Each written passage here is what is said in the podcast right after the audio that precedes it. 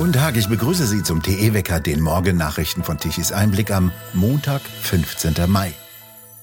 Zu einem Wahldebakel für die Grünen und für Bundesklimaminister Robert Habeck wurde am Sonntag die Bürgerschaftswahl in Bremen und Bremerhaven.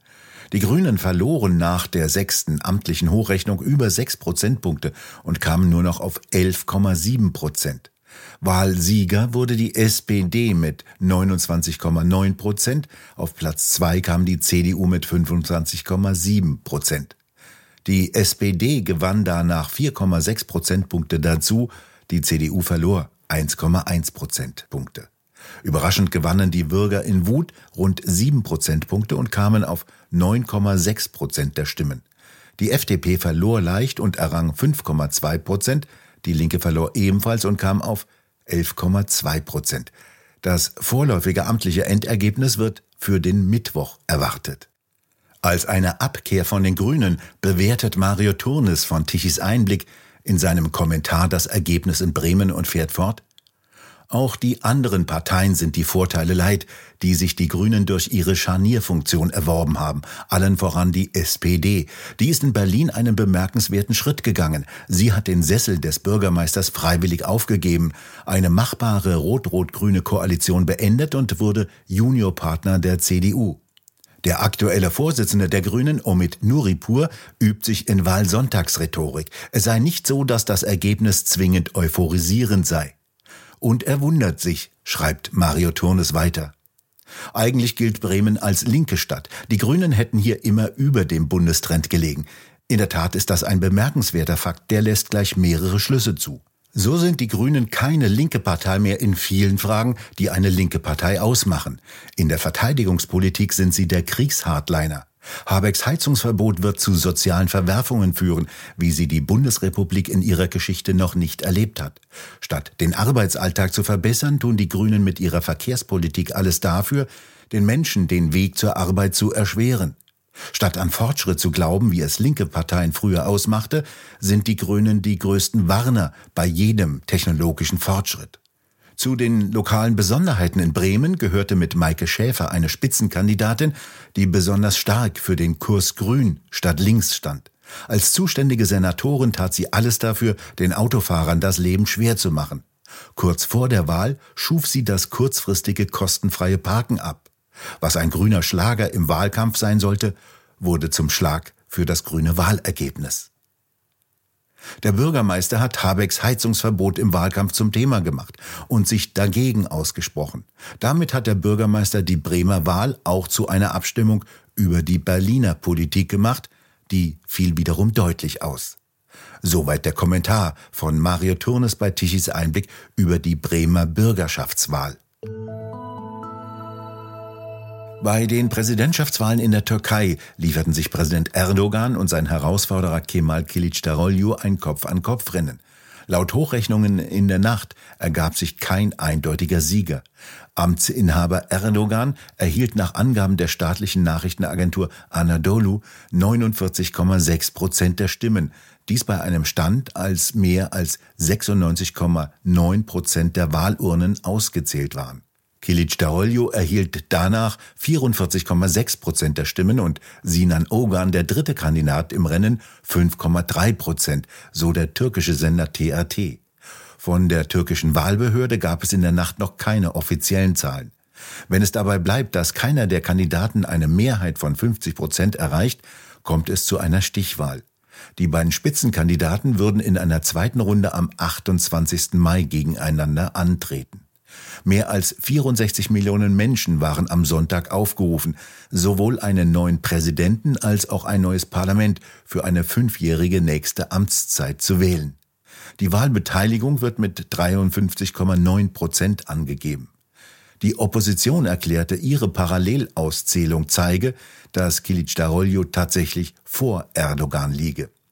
Wie die türkische Nachrichtenagentur Anadolu weitermeldete, wählten unter den türkischen Wählern in Deutschland eine Mehrheit Erdogan. Der 74-jährige Herausforderer Kilic Darolju wird von einer breiten Opposition in der Türkei unterstützt. Er trat mit dem Versprechen an, die Rechtsstaatlichkeit wiederherzustellen, die angespannten Beziehungen zum Westen zu verbessern und zur wirtschaftlichen Normalität zurückzukehren.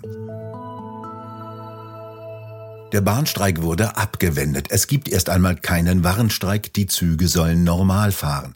Doch die Bahn rechnet am heutigen Montag noch mit Ausfällen. Zwei Drittel der geplanten Fernverkehrszüge sollen heute fahren. Erst ab morgen sollen dann alle Züge wieder planmäßig fahren, was bei der Bahn eben planmäßig heißt. Die Gewerkschaft EVG und die Deutsche Bahn haben einem sogenannten verpflichtenden Vergleich des Arbeitsgerichtes in Frankfurt zugestimmt. Das bedeutet noch keinen Tarifabschluss, sondern ist lediglich eine Aufforderung an beide Parteien. Sie sollen noch zügig und konstruktiv verhandeln, mit dem Ziel eines baldigen Abschlusses. Die Richterin hatte am Samstag in Frankfurt angedeutet, sie habe Zweifel an der Rechtmäßigkeit des angekündigten Streiks.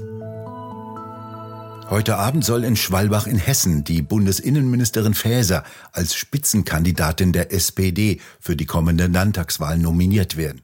Die Nominierung findet im Rahmen der Wahlkreiskonferenz der SPD im Wahlkreis Main-Taunus statt. Dort soll Faeser als Direktkandidatin aufgestellt werden. In Hessen hat die Landesregierung den Wahltag auf den 8. Oktober 2023 festgelegt. Der baden-württembergische Verkehrsminister Winfried Herrmann von den Grünen ist der Vielflieger der Landesregierung in Stuttgart. Er bestieg mit 30 Flügen so häufig wie kein anderer Landesminister ein Flugzeug. Wie die Antwort auf eine kleine Anfrage des AfD-Landtagsabgeordneten Klaus in Baden-Württemberg ergeben hat, folgen auf Platz zwei der Liste Ministerpräsident Winfried Kretschmann und seine Wirtschaftsministerin mit jeweils 29 Flügen. Speziell Verkehrsminister Hermann weise permanent darauf hin, so der Abgeordnete Klaus, wie wichtig das Bahnfahren zur Rettung des Klimas sei. Er selbst habe aber im vergangenen Jahr einen ökologischen Fußabdruck von über 15.000 Tonnen CO2 durch Flugreisen hinterlassen, so Klaus. Die meisten Flüge kämen wegen des Bundesrates zustande, erklärt der Sprecher des grünen Verkehrsministers Hermann gegenüber Bild. Die Sitzungen fingen freitags morgens in Berlin an. Donnerstags abends habe Hermann noch Termine im Lande. Er könne die Naturgesetze nicht außer Kraft setzen, so der Sprecher. Eigentlich böte diese Mischung aus Beziehungs- und Interessensverflechtungen, Geldströmen mit intransparenter Absicht, ministerieller Günstlingswirtschaft und strammer Politik gegen die Bevölkerungsmehrheit Stoff für hunderte kritischer Fernsehsendungen, die wiederum, wenn es sie gäbe, von der Wählergunst für die Grünen kaum etwas übrig lassen würde. Nur Bekanntlich gibt es diese Sendungen nicht. Und darin besteht der nächste Grund für die Unverwundbarkeit der Grünen. Das öffentlich-rechtliche Fernsehen bildet eine Art propagandistischer Schutzwall um die Partei. In den ersten drei Monaten des Jahres 2023 durften die Grünen-Vorsitzende Ricarda Lang siebenmal in den Talkrunden von ARD und ZDF Platz nehmen. Co-Chef Omid Nuripur bekam weitere vier Auftritte. Friedrich Merz baten die Talkshow-Gewaltigen im ersten Quartal gerade dreimal ins Studio, obwohl die Union in den Umfragen etwa doppelt so stark dasteht wie die Habeck-Partei. Vertreter der CSU und der AfD luden Will, Maischberger und Lanz erst gar nicht ein. Die 15-Prozent-Partei wirkt also schon durch ihre mediale Dauerpräsenz sehr viel größer als im echten Leben. Dies schreiben Alexander Wendt und Marco Galina. Wo? In der neuesten Druckausgabe von Tichys Einblick. Die finden Sie im gut sortierten Zeitschriftenhandel oder direkt im Onlineshop bei www.tichiseinblick.shop auf der Webseite. Dort können Sie die Ausgabe auch als PDF-File herunterladen. Die Eisheiligen machen ihrem Namen wieder einmal alle Ehre. Die kalte Sophie wird es heute und in den kommenden Tagen noch einmal kalt werden lassen. Ein Tiefdruckgebiet über Polen bestimmt das Wetter. Es bleibt weiterhin wechselhaft mit Regenschauern und vereinzelten Gewittern. Dazwischen kommen immer wieder sonnige Abschnitte hervor. Die Temperaturen bewegen sich um die 20 Grad. Am Dienstag wird es deutlich kühler und im Süden regnerischer. Vor allem im Alpenraum sorgt ein Tief über Norditalien für kräftige Regenschauer. Die Schneefallgrenze sinkt sogar noch einmal auf 1300 Meter ab. Zum Wochenende hin wird es dann wieder mehr Hochdruckeinfluss geben, aber die Nächte bleiben noch weiterhin kalt. Und nun zum Energiewendewetterbericht von Tichys Einblick. Deutschland verbrauchte gestern Mittag um 12 Uhr geringe 50 Gigawatt an elektrischer Leistung. Die mit sehr hohem und teurem Aufwand errichteten Windräder auf See standen still. Von dort kam gestern praktisch kein Strom. Die knapp 30.000 Windräder an Land boten mittags um 12 Uhr gerade einmal 3,3 Gigawatt an Leistung an. Es sind übrigens bereits so viele Windräder in Deutschland gebaut worden, dass die insgesamt rund 67 Gigawatt an elektrischer Leistung liefern könnten, wenn denn der Wind wehen würde. Das nennt man die installierte Leistung.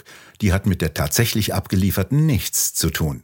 Der Wind hat gestern mit knapp 14 Kilometern pro Stunde geweht, deutlich zu wenig für eine Stromproduktion mit Hilfe eines Windrades.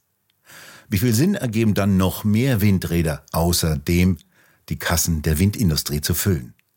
28 Gigawatt lieferten die Photovoltaikanlagen um 12 Uhr mittags. Hier sind übrigens bereits so viele Anlagen auf Acker- und Dachflächen gesetzt worden, dass die 70 Gigawatt an elektrischer Leistung liefern könnten, wenn denn die Sonne scheinen würde. Wir bedanken uns fürs Zuhören. Schön wäre es, wenn Sie uns weiterempfehlen. Weitere aktuelle Nachrichten lesen Sie regelmäßig auf der Webseite tischiseinblick.de und wir hören uns morgen wieder, wenn Sie mögen.